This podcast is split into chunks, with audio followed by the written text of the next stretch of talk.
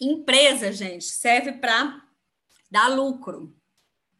Empresa deve ter como objetivo gerar riqueza para os donos. E aí, a se a sua empresa não gera riqueza para os donos mais, ou nunca gerou, e o pior, começa a gerar dívidas para esses donos, se você já tentou de tudo para adequar e fazer esse jogo virar, o jogo não vira, ela deve ser fechada ela deve ser fechada. E isso acontece quando ela, ela opera dentro dessa conta, né? Conta que não fecha, que é da minha receita operacional menos os meus gastos operacionais igual a um resultado negativo, ou seja, um prejuízo operacional de forma constante, se for uma vez ou outra, ok, isso acontece, mas se for de uma forma constante, você está aí numa operação sem lucro, isso significa que a sua empresa está na UTI, ela está doente. E o que você tem que fazer é tentar tratar dela antes da morte. Mas se você tratou, deu todos os remédios, buscou a causa disso para esse tratamento, fez o diagnóstico correto e mesmo assim ela continua doente, é decretar falência. Fechar é, significa que a sua empresa não vai ter como recuperar. De novo, de novo, isso não significa que você você errou, você teve insucesso. Quem teve insucesso foi o negócio. E isso acontece todos os dias. Agora você sabe onde não errar mais, e esse aprendizado ninguém te tira, né? Essa experiência, essa vivência, ninguém te tira. Você vai conseguir levar isso para todo e qualquer negócio que você tenha de agora em diante. E isso é importante, esse é um ativo muito importante, né? Esse aprendizado ninguém tira.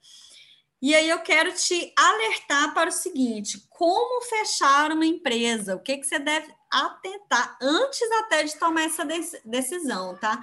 Tudo que é necessário aí para fechar essa empresa. Você precisa ter uma regularidade, né? Estar em dia aí, em termos fiscais, trabalhistas e contábeis. Então, fala com o seu contador para ele buscar todas essas pendências para você, né? Tudo que você vai ter que atualizar aí. E aí você até pode fechar a empresa sem pagar essas pendências que, né, em termos trabalhistas, você vai ter que pagar todas as rescisões, vai ter que fechar a empresa se tem custo, é, vai ter que verificar todas as contribuições, tributações, se está tudo ok. É, você pode até fechar sem pagar tudo isso, mas entenda que essa dívida vai para o nome do dono do negócio. E aí, todas as instituições envolvidas nisso vão buscar os seus bens pessoais para garantir o pagamento dessas dívidas, principalmente justiça trabalhista, né? Então, veja se vale a pena, né? Fechar a empresa com essas pendências ou se não é melhor você começar a planejar o fechamento dessa empresa. É, lembra que eu contei lá da cliente no início da aula que ela me buscou para estruturar isso? É exatamente isso. Olha, eu pretendo fechar o meu negócio, mas isso tem custos e eu preciso me organizar para isso. É, e aí, no caso dela, havia possibilidade ainda de repasse do ponto, de venda da marca, de alguém entrar e, e conseguir é, contribuir, né? Que esse valor entrando contribuísse aí para o fechamento da empresa dela. É, e aí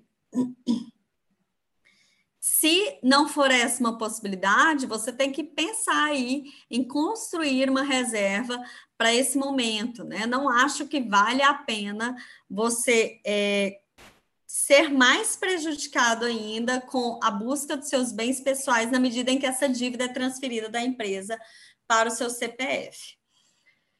É, não é barato, né? Dependendo principalmente do tamanho da sua equipe, do tempo que ela está com você, esse é um custo muito alto. Então, é, mesmo que você consiga negociar isso diante da justiça trabalhista, é, é, importante você entender se você tem a capacidade para arcar com esses custos, se não tem, quanto tempo você precisa para conseguir fazer isso.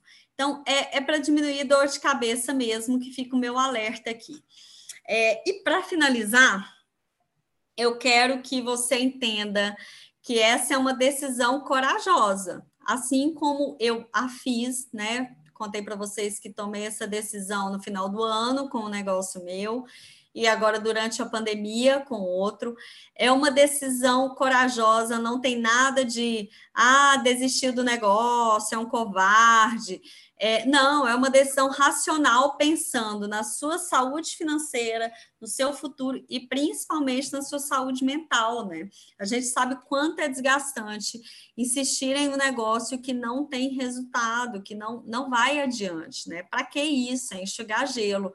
E, e, e, tem outra perspectiva também que eu acho muito, muito bacana, que é, é no Brasil a gente ter crescido pensando nisso, né? Que falhar, quebrar, falir é um insucesso do empreendedor, né?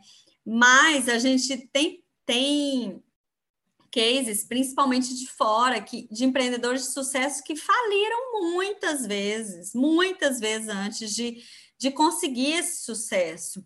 E aí é interessante até no mercado de startups.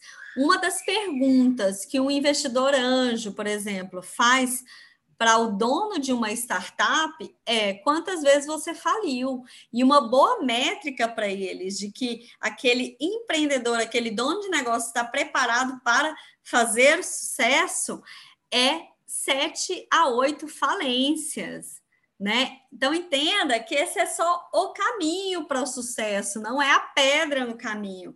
Ele faz parte do caminho que você está construindo.